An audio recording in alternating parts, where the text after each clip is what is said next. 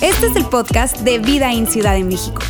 Nos alegra poder acompañarte durante los siguientes minutos con un contenido relevante, útil y práctico.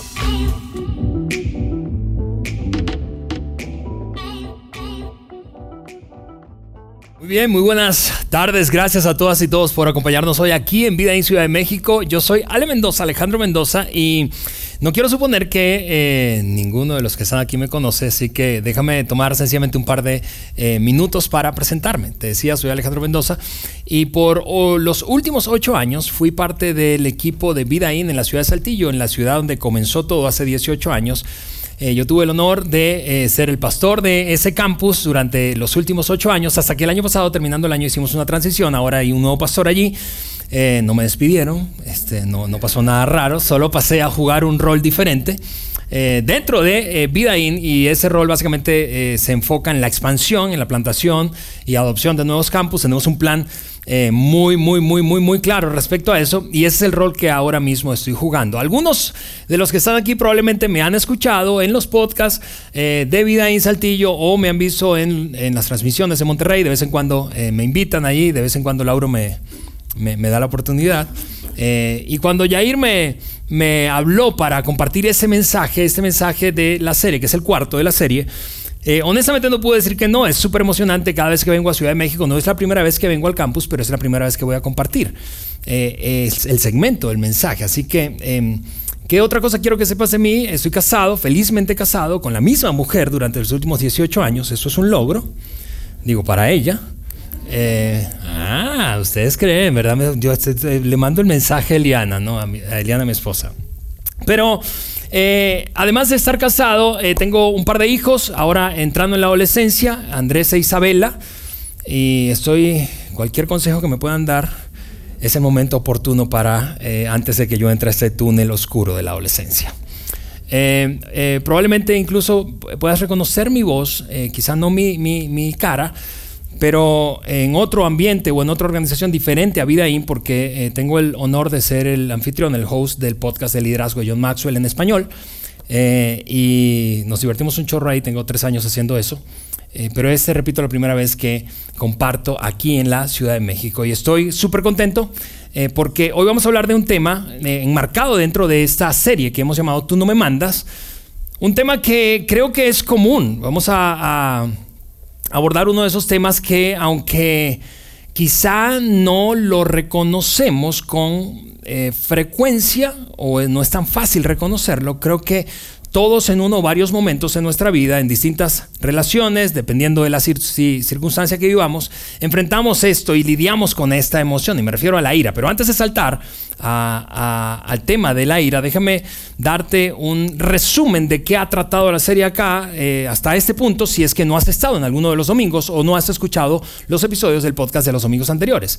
Eh, básicamente comenzamos la serie con una premisa y la premisa es, es, la siguiente. Hay algo en tu algo en mi interior que suele impulsar nuestro comportamiento al punto de que, aunque nos cueste reconocer, tendríamos que reconocer que hay algo o alguien que nos controla, que nos lidera, que nos impulsa y lo hace malamente. Hay alguien o algo controlando tu vida y controlando la mía. Ahora, honestamente, si yo te preguntara, ¿quién controla tu vida? Tú me dirías, pues yo, nadie me controla a mí. Porque ninguno de nosotros quisiera reconocer que hay alguien más o algo más controlando nuestra propia vida. Eso sería, eh, como dice un amigo, eh, meterse un disparo en el pie, ¿verdad? Disparar al piso, ¿no? Es, es, sería incluso un poquito vergonzoso reconocer que no soy yo quien me controla, sino que hay algo o alguien más que me controla. Pero partimos de eh, la premisa de que nuestras emociones no solamente están presentes en nuestra vida, sino que son una cosa terrible cuando le damos el control para liderar nuestra vida. Y por eso es que nos propusimos abordar distintas emociones, emociones honestamente muy comunes y muy básicas, que terminan guiando nuestro comportamiento, controlando nuestro comportamiento, lo que decimos, lo que hacemos. Y probablemente hasta ese punto tú dices, a ver, yo, yo no estoy de acuerdo con eso, Alejandro. Yo soy dueño de mis propias emociones y las controlo y ellas no me controlan a mí. Y yo tendría que decirte, te entiendo y me encantaría darte la razón, pero déjame probarte cómo es que eso no es tan cierto como creemos o solemos creer. ¿Cuándo fue la última vez que tú y yo, cuándo fue la última vez que tú y yo dijimos algo como, uy, eso no fue lo que quise decir, honestamente no fue mi intención? Es decir, no voy a hacer ningún examen aquí, ni voy a pedirle a nadie que levante la mano, pero estoy absolutamente seguro que quien está casado está casi a punto de darle un codazo ahí al que tiene al lado, pensando, claro que sí, la semana pasada hiciste eso, me pediste perdón diciendo algo como, sabes que no fue mi intención. Yo no quise decir eso, no sé de dónde salió eso.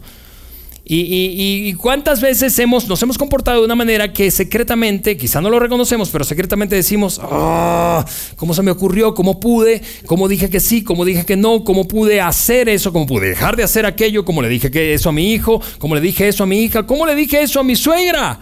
Bueno, a ella quizá tendría que habérselo dicho, pero pero decimos debió quedarse adentro, debió quedarse adentro. Y eso básicamente es una prueba rápida de que no siempre estamos al control como creemos estar al control cuando se trata de nuestras palabras y de nuestro comportamiento. Y Jesús dijo algo poderosísimo con lo que arrancamos esta serie, increíblemente hace casi dos mil años lo dijo, pero dijo que toda esa tensión que tú y yo experimentamos viene de adentro viene de adentro, no viene de afuera, no es culpa de fulano mengano, de la situación, o del gobierno, del sistema, o del trabajo, de mi jefe, o de mi empleador, o de mi socio, o de mi cliente, o de ese proveedor que, que me tiene loco y me ha sacado canas verdes. No, no, Jesús dijo, las cosas por las que tú te arrepientes y yo me arrepiento, típicamente vienen de adentro.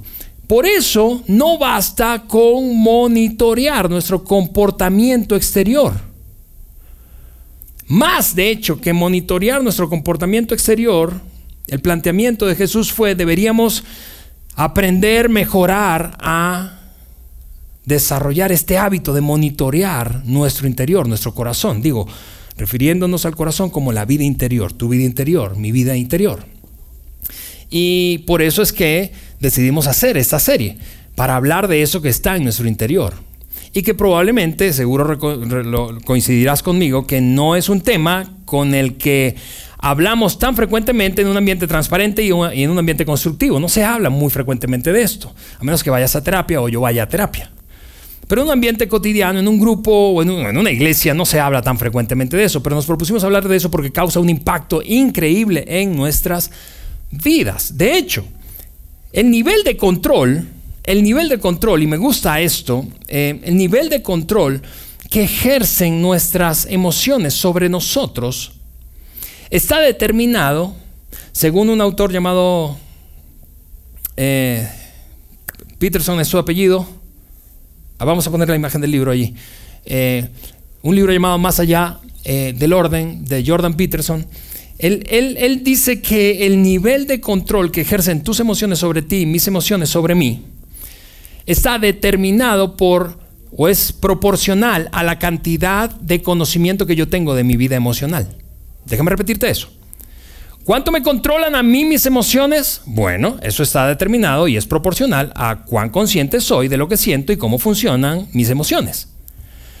En otras palabras, si yo sé cómo funciona la ira, de dónde proviene, cómo controlarla, cómo manejarla, qué es lo que es, actúa como un gatillo percutor, como un detonador, entonces yo podré tomar el control de mi ira y no mi ira de mí. Si yo tengo una conciencia alta respecto a cómo funciona la culpa, cómo opera la culpa en mi interior, cómo opera la culpa y cómo afecta mis relaciones, o cómo opera el miedo y cómo afecta mis relaciones o las decisiones que tomo, entonces mientras mayor sea mi conciencia, menos control ejerce esa emoción sobre mí. Dicho al revés, mientras menos consciente soy, menos interesado estoy, menos comprometida estás a comprender cómo funciona tu vida emocional, tu vida interior, entonces más control tiene esa emoción o ese conjunto de emociones sobre ti. Y tú no quieres eso, yo no quiero eso, ¿no es cierto?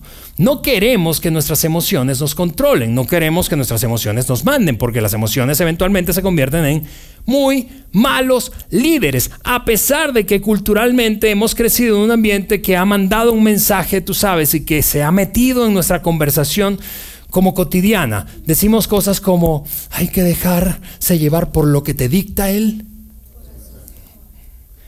Bueno, esa es la fórmula para el desastre, pero es el mensaje con el que hemos crecido. Porque cada vez que le damos rienda suelta a nuestra vida emocional para que guíe nuestras emociones, nuestras relaciones y nuestro comportamiento, nuestras palabras y acciones, entonces terminamos arrepintiéndonos. Arrepintiéndonos. Y yo no necesito conocerte personalmente para saber que tu vida, los momentos de mayor arrepentimiento en tu vida, y mi oración y mi anhelo es que sean pocos, están conectados con esos episodios en los que le diste rienda suelta a una emoción. Y luego te lamentaste mirando atrás, rascándote la cabeza, diciendo algo como, ah, ¿cómo pude hacer eso? Así que en la serie nos hemos repetido esto. Es normal, las emociones son parte de tu vida, de la mía, tienen que estar presentes. No estamos hablando de ser una persona inerte emocionalmente, ¿verdad? Pero, pero, pero sí que podamos detenernos y mirar cara a cara a ciertas emociones y decirles algo como, hey, culpa, tú no me mandas, tú no vas a determinar cómo yo construyo mi futuro.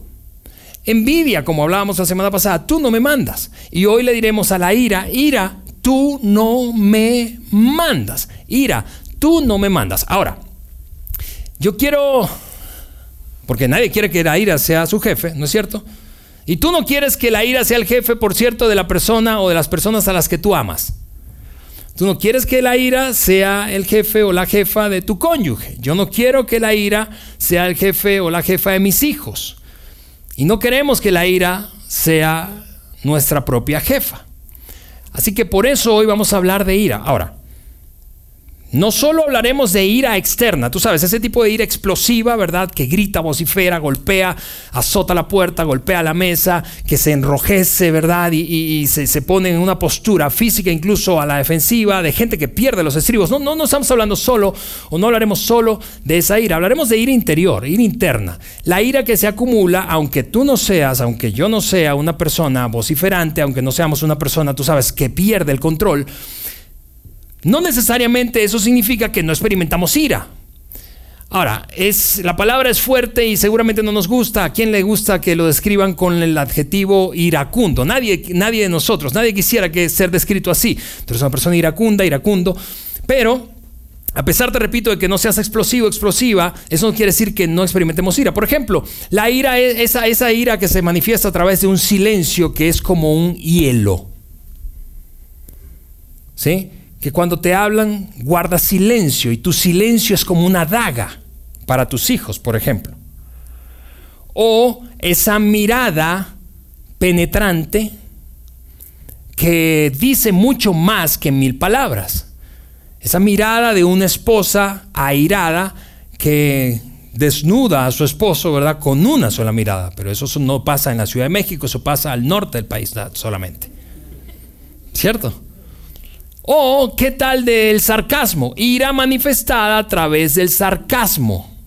Aunque no exploto, el sarcasmo es una manera de, tú sabes, como liberar presión y decir en un tono de broma sarcástica lo que no me atrevo a decir en una conversación constructiva y seria.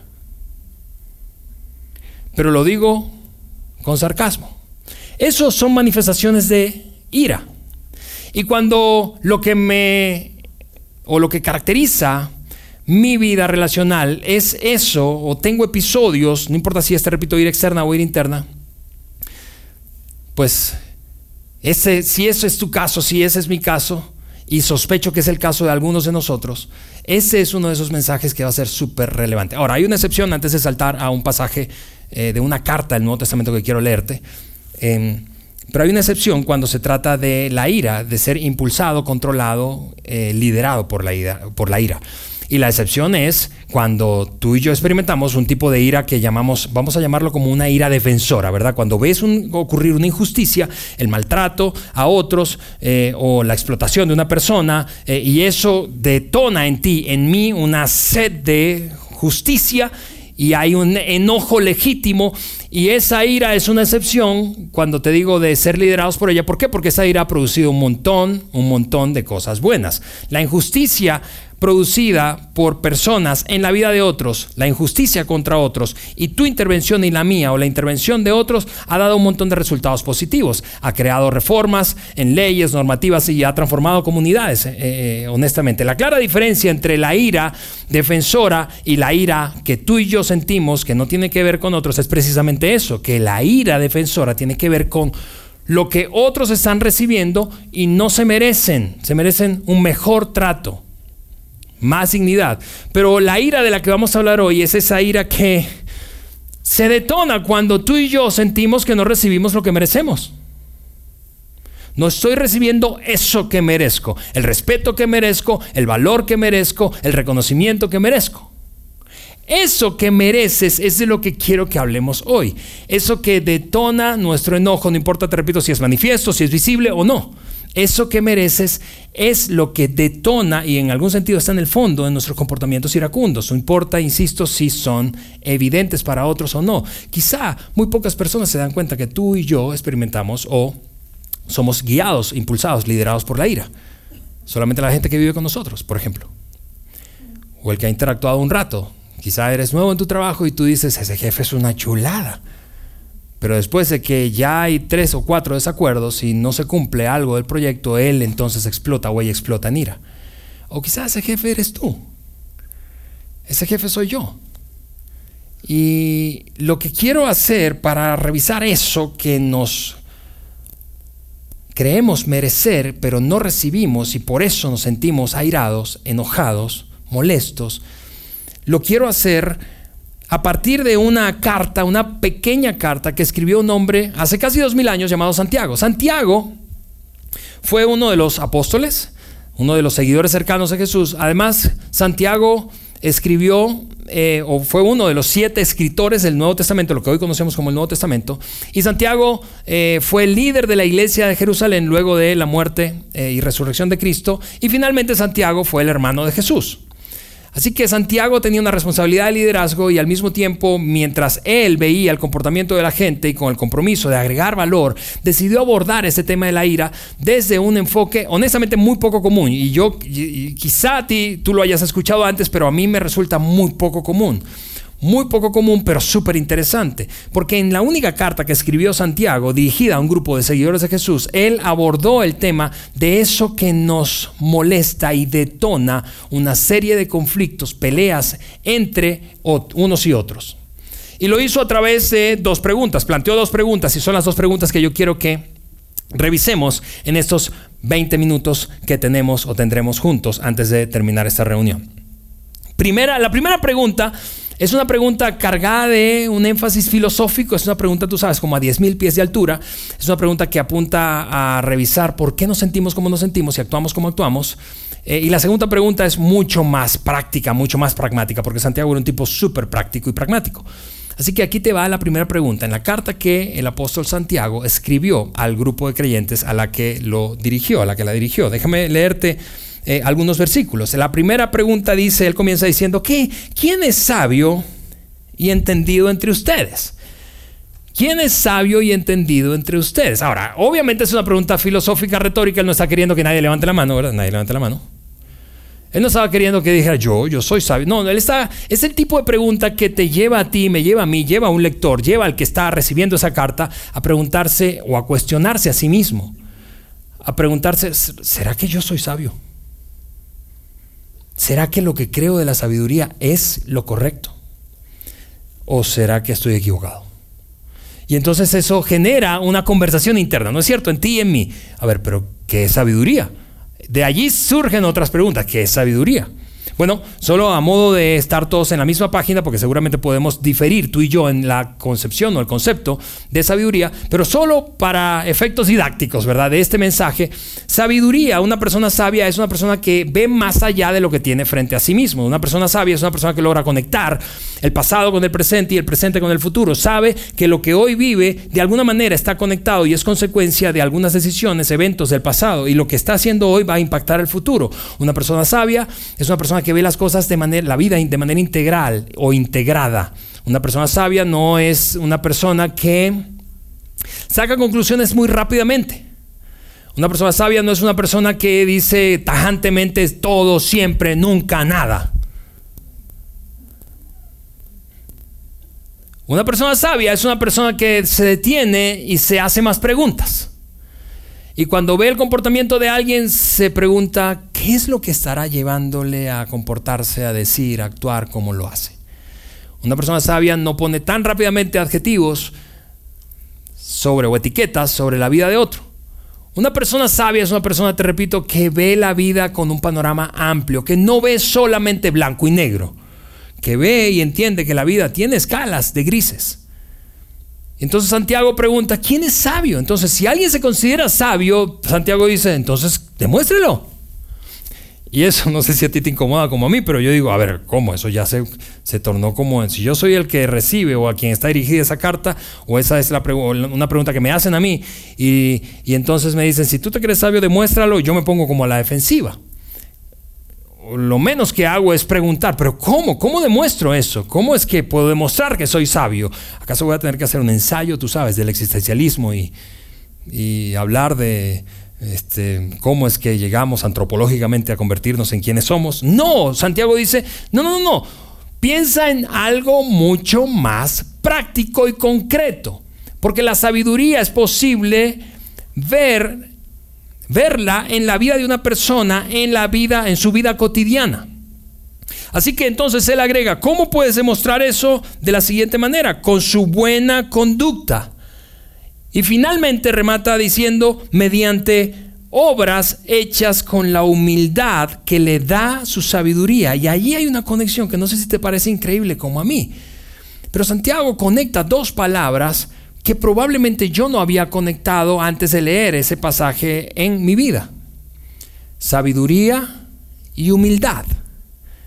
Santiago dice, el buen comportamiento, la vida cotidiana, el actuar diario de una persona, cuando refleja humildad, eso es sinónimo de que esa es una persona sabia. Ahora, yo puedo pensar en muchas cosas que en mi vida que no se parecen a la humildad. El orgullo no es humildad, seguramente coincidirás conmigo. La prepotencia y la soberbia no es humildad. La creencia de que soy mejor que otro, el aire de superioridad, Todas esas cosas son contrarias a la humildad. Y Santiago dice, si tú quieres saber si eres sabio, si tú quieres saber si eres sabia, necesitas evaluar tu vida a la luz de un comportamiento cotidiano caracterizado por la humildad. ¿Y por qué eso es importante, amigos? Mira esto. Porque lo que está implícito en esa pregunta es que tú y yo, tú y yo, muchas veces experimentamos enojo, muchas veces experimentamos ira, no voy a hablar de ti, voy a hablar de mí. Muchas veces yo experimento ira. Quizá eso no te pase a ti. Muchas veces yo experimento ira por soberbia y por orgullo. Por creer que yo tengo razón y el otro no. Por creer que yo tengo más experiencia y probablemente la tenga. Por creer que aquel es un ignorante, que la otra persona no es considerada, que no me está sencillamente dando lo que necesito, que no satisface una necesidad que no me da eso que yo necesito. Y como no me lo da, entonces eso me frustra. Claro que es más, más cómodo hablar de frustración que de ira, pero lo que estoy sintiendo es ira. Y por eso te decía que este enfoque de Santiago es un enfoque, para mi punto de vista, muy poco común, porque conecta nuestro enojo con la soberbia y el orgullo. Nuestro enojo con la soberbia y el orgullo. Déjame detenerme un momento allí, porque muchos de nosotros estamos enojados sencillamente porque otro no nos da la razón. Muchos de nosotros nos enojamos porque nuestra esposa, nuestro esposo no nos da la razón, no nos honra como merecemos ser honrados o creemos merecer ser honrados. Mi hijo no me obedece como yo creo merecer ser obedecido. Y mis padres no me comprenden como yo creo merecer ser comprendido. Y esa actitud de que me merezco algo que otro no me da, aunque suene muy incómodo, y te confieso, es muy incómodo para mí reconocerlo, eso en mi vida se llama orgullo. Y el orgullo es lo contrario a la humildad. Y entonces Santiago dice, si tú quieres vivir una vida sabia, y por cierto, libre de molestias y libre de ira y de enojo acumulado, necesitas ser más humilde. Déjame hacer un silencio incómodo por un momento. Porque yo quiero que te preguntes, ¿desde cuándo quienes están cerca de ti no ven una postura de humildad en ti? No me digas. ¿Desde cuándo ellos, ellas, no dicen, ¿sabes qué? Estoy agradecido por tu nivel de comprensión, porque sé que no he actuado probablemente de la manera en que debería. Pero has sido suficientemente humilde y paciente. ¿Desde cuándo no reconoces que quizá otro tenga razones válidas y justificadas, igual que tú, para comportarse de la manera en que lo hace? ¿Por qué es, es que esto es tan importante? Te repito, porque Santiago es capaz de conectar con un enfoque, insisto, poco común, nuestros enojos, nuestras molestias, nuestra ira acumulada, con una postura de orgullo y soberbia. Santiago dice, sigue diciendo esto, porque no se detiene allí, y él agrega, pero si tienen envidias, envidias amargas y ambiciones egoístas en el corazón, lo que está diciendo Santiago es, la postura humilde no es una cosa natural en el ser humano, y lo veíamos la semana pasada, somos naturalmente orientados, dados a la envidia, somos naturalmente orientados al orgullo, no a la humildad. La postura, la postura humilde no es una cosa con la que nacemos, es una cosa que aprendemos en el camino, y a veces aprendemos de muy malas maneras, pero, pero a veces lo aprendemos. La humildad no es natural. Santiago entonces agrega, si tú tienes envidias, si yo tengo envidias amargas, ambiciones egoístas en el corazón, entonces no encubramos la verdad, porque realmente eso no se parece a un comportamiento humilde. Si lo que caracteriza mi vida es un comportamiento, tú sabes, envidioso, jactancioso, de orgullo, de soberbia, eso no es humildad, eso no es humildad, eso probablemente sea falsa humildad, pero evidentemente eso es contrario a la humildad. Y lo que es contrario a la humildad es lo que está en la raíz y en el fondo de nuestros enojos. Santiago sigue diciendo esto, si se creen sabios, es decir, no, no, no se engañen, no te engañes Alejandro, no te engañes, si tú te crees sabio, necesitas reconocer que si realmente eres sabio y en tu vida al mismo tiempo hay un desorden relacional, hay esa suerte de, caos emocional, entonces no eres tan sabio como crees, porque has caído en el juego del orgullo y de creer que tú mereces algo que el mundo no te ha dado, que tus seres amados no te han dado, que tu jefe no te ha dado, que este país no te ha dado. Pero la vida, ¿por qué? Porque piensas, eso no es justo. Pero la vida no es justa y tú y yo hemos descubierto eso desde hace bastante tiempo. Santiago dice, pues donde hay envidias y ambiciones egoístas también habrá desorden y toda clase de maldad. En otras palabras, cuando tú y yo no somos suficientemente humildes como para reconocer, sabes que la vida no es como yo creo o quiero necesariamente. Y eso está bien. Y solo cuando yo doy ese paso de humildad y reconozco, eso está bien, está bien que mi esposa no piense como yo, está bien que mis hijos no sean idénticos a lo que yo imaginé, o su vida no sea idéntica a lo que yo imaginé para ellos.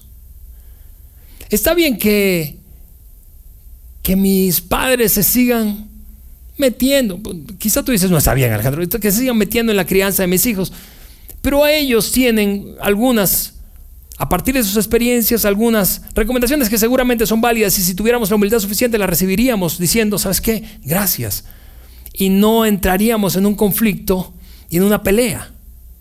Santiago dice, de hecho, de aquí salta la segunda pregunta que este, repito, hasta ahora Santiago lo que ha hecho es como, como hurgar en nuestro interior y hacernos notar de dónde es que viene todo nuestra, toda nuestra, nuestra bronca interior, nuestro enojo. Pero ahora Santiago lanza una pregunta mucho más práctica y dice esto, segunda pregunta, ¿qué es lo que causa las disputas y las peleas entre ustedes? ¿Te das cuenta cómo es capaz o fue capaz de conectar nuestro comportamiento orgulloso o con falta de humildad, poco sabio, con el enojo? ¿Qué es lo que causa nuestras peleas? ¿Qué es lo que... A lo que tú y yo probablemente responderíamos, a ver Santiago, si lo tuviéramos aquí, redacta eso mejor, porque no es qué, es quién. Pues yo te puedo decir quién. ¿Sí o no? Mi esposa es la que causa las peleas. Mi suegra es la que causa las peleas. Es mi cuñado que viene a restregarme constantemente sus logros en, mi cara. Es quién, no es qué. A lo que Santiago respondería, no, no, no, no, no te ha caído el 20, no les ha caído el 20, no es quién. A pesar de que tú crees y juras que es quién, es una persona o es un conjunto, un grupo de personas, es qué. Es qué. De hecho, él agrega esto a, ese, a esa pregunta. ¿Acaso eso que detona conflictos y peleas entre ustedes no surge de los malos deseos que combaten en su interior? Pero tú y yo, te repito, le diríamos a Santiago, no, Santiago, pero eh, está bien, tú tienes un punto, pero, pero es que tú no conoces a mi gente. Es que tú no vives con mi esposa. Es que tú no, tú no has vivido con él 20 años. Es que, es que tú, tú, tú no entiendes el nivel de rebeldía que tienen mis hijos.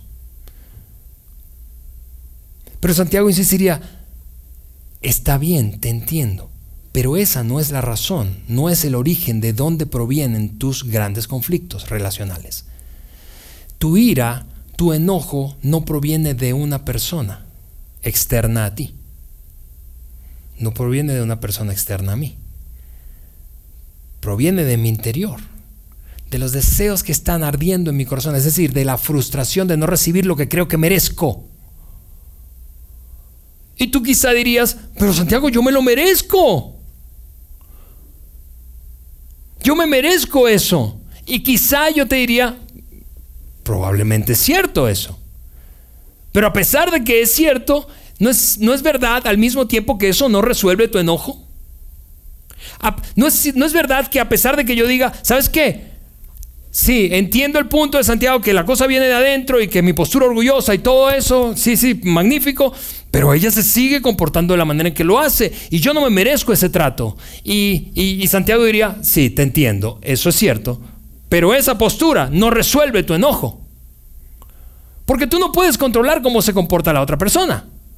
Tú no puedes controlar si tu jefe te da el reconocimiento por el que tanto, tanto has trabajado.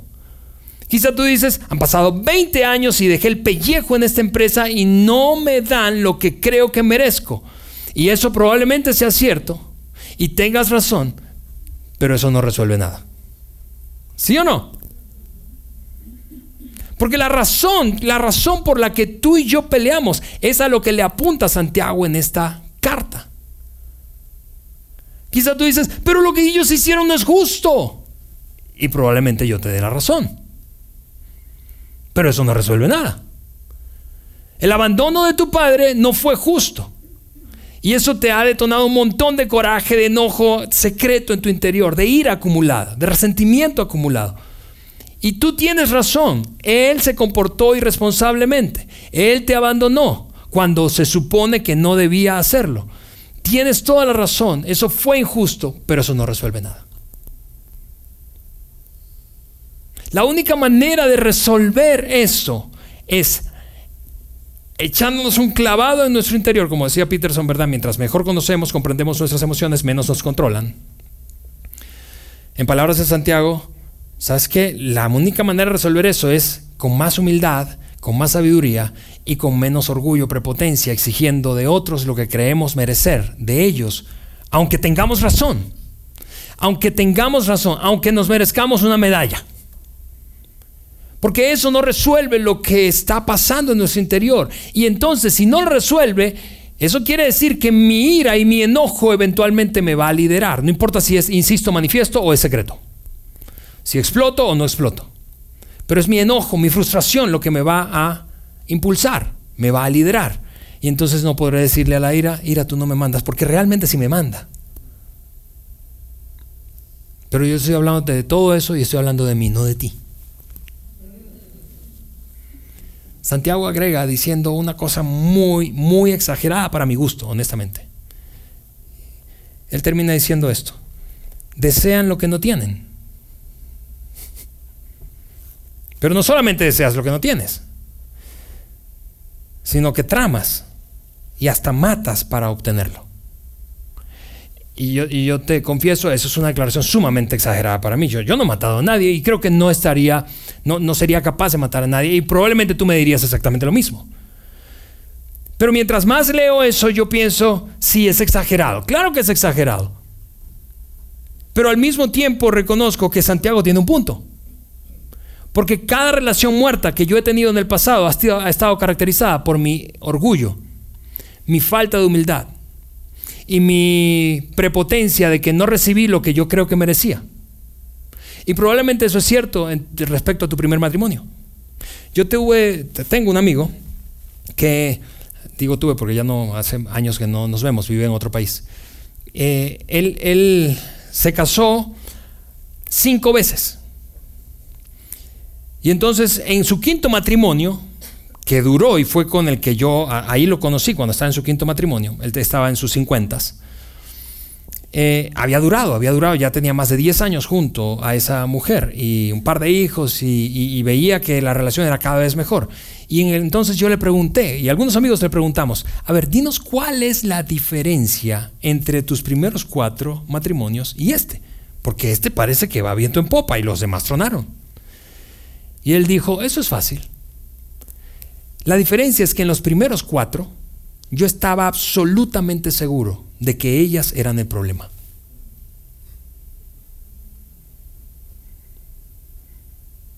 ¿Ves? En este me di cuenta de que yo, yo era el problema, o al menos buena parte del problema. Entonces mi amigo, que por cierto se llama Johnny, no es este Johnny,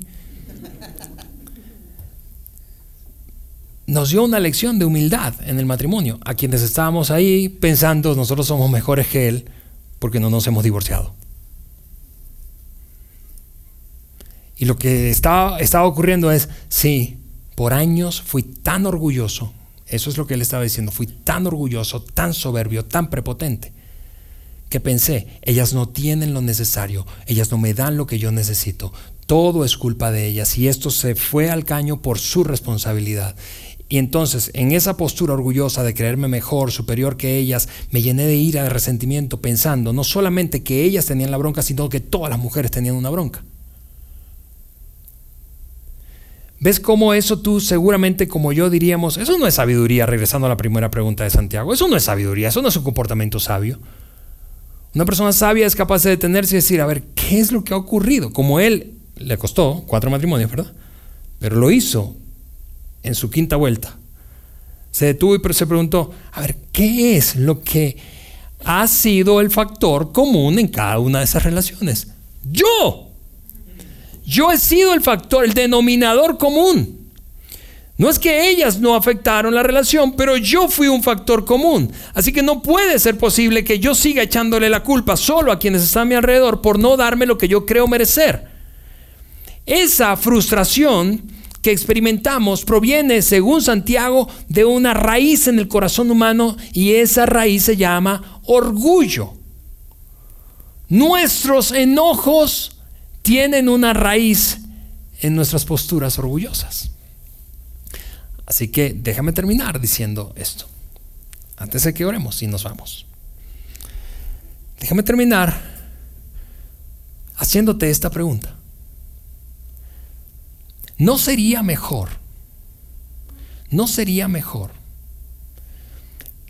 que tú tomaras las riendas de tu ira, que yo tomara las riendas de mi enojo y le pudiera decir, entendiendo ahora de dónde viene mi enojo, ¿sabes qué? Ira, aunque sé que no he recibido lo que creo merecer, aunque pienso que tengo razón, aunque creo que otros están mal, voy a someter mi postura orgullosa y seré mucho más humilde y creeré entonces que no solamente otros tienen problemas o no solamente mis problemas son responsabilidad de otros, sino que yo soy un factor común en cada una de mis relaciones y si yo estoy sintiéndome airado, probablemente no tenga solo que ver con ellos, sino conmigo. ¿No sería mejor eso desde el punto de vista de tu vida futura y mi vida futura, ¿no sería mejor eso para mi matrimonio? Seguramente si tú fueras un consejero, si tú fueras una terapeuta, tú me dirías, claro que sí, Alejandro, eso es mejor, dale la razón.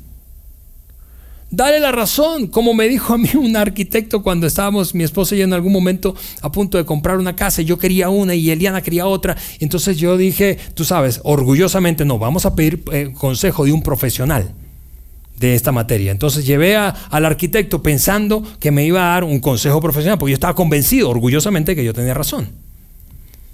Y entonces ella vio las dos casas, las recorrimos y al final a solas me dijo, Ale, haz lo que ella quiere. Si realmente tú quieres tener un buen matrimonio. Y yo estaba esperando la argumentación profesional, pero ella me dijo, no hagas eso. Y aunque ella seguramente no se refirió o no tenía en mente a Santiago, lo que me estaba diciendo era, no seas tan orgulloso. Porque tu orgullo destruye relaciones. Porque tu orgullo te lleva a creer que tú mereces algo que no te da nadie. Y que ninguno está a tu altura. Y que tú sabes más y que puedes más y eres más inteligente y eres más capaz. Así que cierro otra vez preguntándote, ¿quién es sabio? Entre nosotros. Entonces, demostrémoslo con humildad para poder vivir libres del control del enojo en nuestra vida. Con eso dicho, déjame tomar un momento para orar y de esa manera terminamos nuestra reunión de hoy. Señor, te damos muchísimas gracias.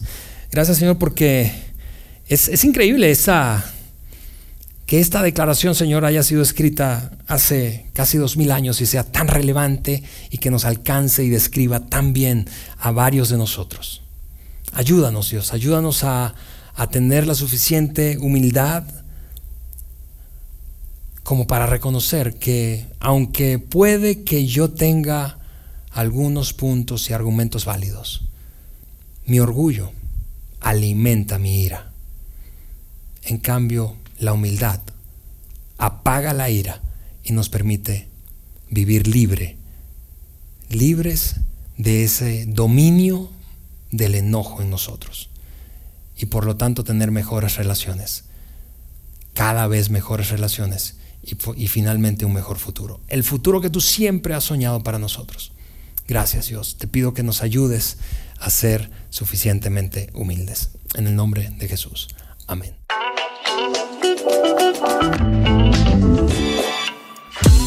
Sigue conectado a los contenidos de Vida en Ciudad de México a través de nuestro sitio web y de las redes sociales.